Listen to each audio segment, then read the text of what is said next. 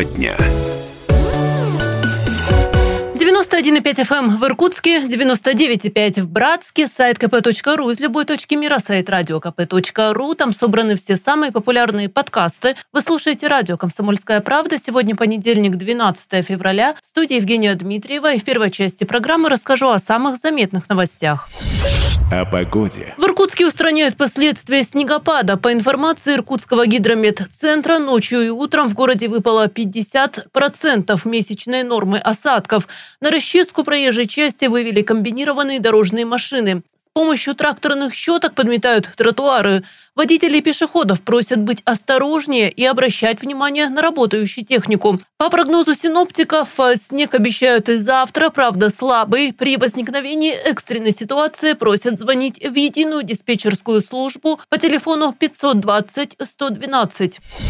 Об автомобилях. Но тем временем губернатор Иркутской области Игорь Кобзев в своем телеграм-канале сообщил о нескольких авариях на Байкальском тракте. Есть информация, что среди них автобус для перевозки детей. По предварительным данным, пострадала одна женщина. Она госпитализирована. В Иркутской области ведут усиленную расчистку дорог. На Александровском тракте работают дорожные машины, три машины и автогрейдер на Голоустинском тракте. Также комбинированные машины задействованы на Качукском тракте. В Братском районе после снега с дождем очищено дорожное полотно с привлечением комбинированных дорожных машин.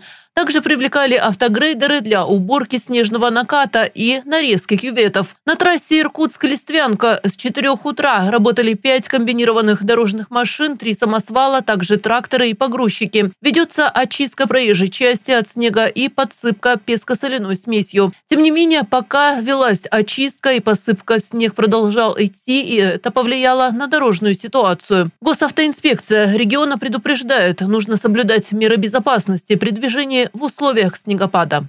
Госавтоинспекция Иркутской области предупреждает об ухудшении погодных условий в связи с выпадением осадков в виде мокрого снега. Рекомендуем воздержаться от поездок на дальние расстояния. При движении необходимо выбирать безопасную скорость, которая позволит контролировать транспортное средство. Детей в транспортном средстве необходимо перевозить обязательно с использованием детских удерживающих устройств. Пассажиры также должны быть пристегнуты ремнями безопасности.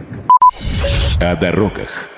Продолжаем. На озере Байкал временно закрыли для движения автомобильного транспорта официальную ледовую переправу Куркут-Иркутская губа. Она соединяет материк с островом Альхон. Основанием стало появление становой трещины до трех метров. Она образовалась на одной из полос из-за подвижек льда. После обследования специалистами будет принято решение о дальнейшей эксплуатации переправы. О происшествиях. Два внедорожника частично ушли под лед на Байкале в трех километрах от поселка Большое Голоусное. Это случилось в воскресенье. Находившиеся внутри люди не пострадали, об этом сообщают МЧС тот же день владелец одного из автомобилей при участии местных жителей вытащил свой внедорожник из ледового плена. Кроме дорогостоящего ремонта, ему предстоит выплатить штраф за выезд на лед вне официальных переправ. В поселке Голоусное в трех километрах от береговой линии образовалась трещина. Рыбаки, передвигаясь на автомобилях по льду, совершили провал, пренебрегая правилам охраны жизни людей на отдыхах объектах. Информируем население, что в настоящее время действует запрет на выезд на лед колесной техники. В случае нарушения лица будут привлекаться к административной ответственности по закону Иркутской области номер 153 ОЗ и в соответствии с Кодексом административного правонарушения статья 842. МЧС отмечают, несмотря на многочисленные предупреждения, рыбаки и туристы продолжают выезжать на лед.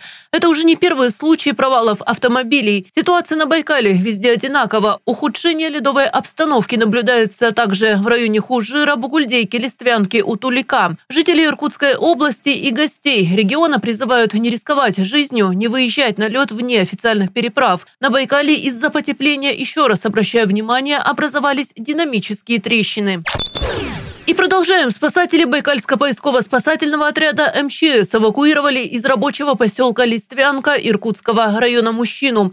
По заключению врача дежурной смены у спортсмена была закрытая черепно-мозговая травма и подозрение на перелом ребра.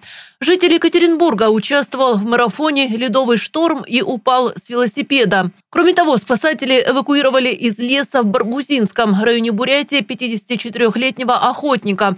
У мужчины были боль и жжение в груди. Совместно с родственниками пострадавшего мужчину вывезли из труднодоступной местности на снегоходах. В тяжелом состоянии охотника передали врачам скорой помощи. Движение транспорта ограничат на Качукском тракте. Об этом сообщает администрация Хомутовского муниципального образования.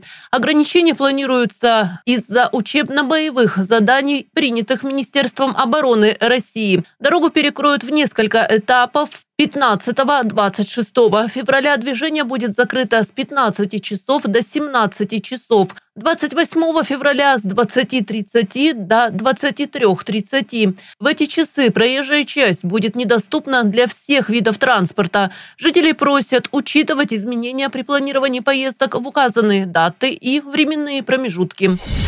О пожарах. И сегодня утром в одном из кабинетов административного здания на улице Горького в Иркутске произошло возгорание. Людей эвакуировали. На место прибыли пожарные. Известно, что в этом историческом здании находится Министерство лесного комплекса, сельского хозяйства, экономического развития и промышленности, жилищной политики и энергетики, аппарат уполномоченного по правам ребенка Иркутской области и другие ведомства. Пожар в кабинете на третьем этаже потушили на площади 10 квадратных метров. Горела офисная мебель и оргтехника. Пострадавших нет. Причину возгорания устанавливают. Специалисты отметили слаженную работу по эвакуации людей персоналом. Всего из здания вывели 850 человек.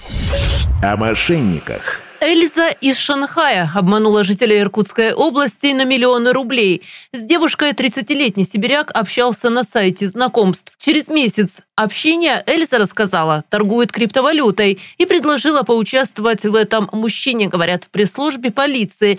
Потерпевший скачал специальное приложение по отправленной аферистской схеме. Мужчина зарегистрировался и стал приобретать криптовалюту. Ему казалось, что все правдоподобно, ведь сделка отображалась на его виртуальном счете. Сибиряк оформил на себя несколько кредитов в банках, взяла кредиты его мать. На указанные некой Эльзой счета в итоге переведено около 5 миллионов рублей. Заведено уголовное дело по статье мошенничества в особо крупном размере. Полиция Иркутской области предупреждает, что даже на сайтах знакомств сейчас орудуют мошенники. Полицейские просят жителей региона быть более бдительными, особенно общаясь с незнакомыми людьми. О животных. И жители Листвянки а, предупреждают, на территорию поселка выходит рысь. Зверь уже наведывался в одно из подворий, там он загрыз собак и кошек. На место происшествия выехали сотрудники экипажа ППС, однако обитателя тайги обнаружить не удалось. О происшествии уведомлено Министерство лесного комплекса Иркутской области. Местных жителей просят проявлять осторожность. Если заметили хищника, оставайтесь в помещении и позвоните в полицию. Напомню, в январе рысь приходила на территорию Байкальского музея Сибирского отделения Российской академии наук в Листвянке.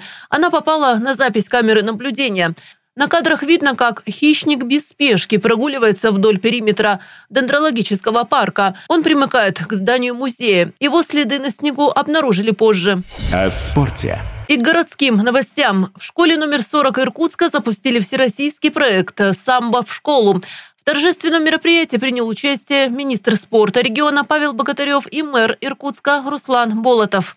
Это наше национальное достояние. Президент очень четко обозначил, это действительно уникальный вид борьбы. Я могу сказать, что ну, в моем детстве таких возможностей у нас не было заниматься в таких залах. И то, что сегодня даже вот в общем изначально в не очень приспособленных помещениях сегодня это направление развивается, и благодаря поддержке Федерации самбо Российской Федерации Сергею Владимировичу Елисееву, руководителю нашего регионального отделения Владимиру Валерьевичу, который очень активное участие принимает в формировании, благодаря директору Татьяне Анатольевне и многим-многим другим людям, которые принимали участие в этом проекте, он сегодня реализован. Замечательно созданы условия. Я уверен, что действительно, даже если многие из этих ребят не станут чемпионами, базовая практика, которую они получат здесь по самообороне, по координации, по выработке характера, в жизни им это точно пригодится спортивном зале провели косметический ремонт, обустроили раздевалки. Областная федерация самбо обеспечивает учебные заведения необходимым инвентарем. Пол застелили борцовским ковром.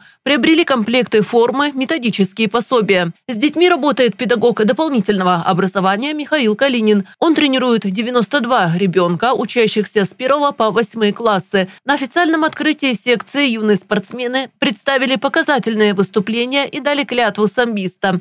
Впечатлениями поделился ученик 40-й школы Глеб Катасонов. Это прежде всего саморазвитие. Во-первых, развитие физическое и духовное. Воспитываем свой характер, укрепляем его, учимся также взаимодействовать с соперниками, с товарищами. Сегодня секции функционируют в школе номер 27 и гимназии 25 прошлого года тренировки начались в девятой школе. В этом году планируют направить заявки для включения в федеральный проект «Самбо в школу» общеобразовательное учреждение Иркутска номер 26, 29, 63, 68 и 72.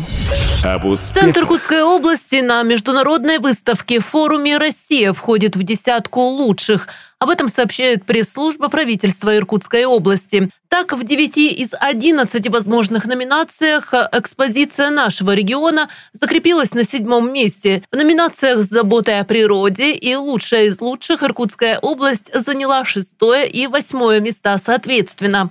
Как отмечают в правительстве, еженедельно стенд региона выступает площадкой как для культурных, так и для региональных мероприятий. За три месяца павильон со стендами регионов посетило 6 миллионов человек. Ну что ж, сейчас небольшой перерыв. Через пару минут возвращаемся в студию. Не переключайтесь.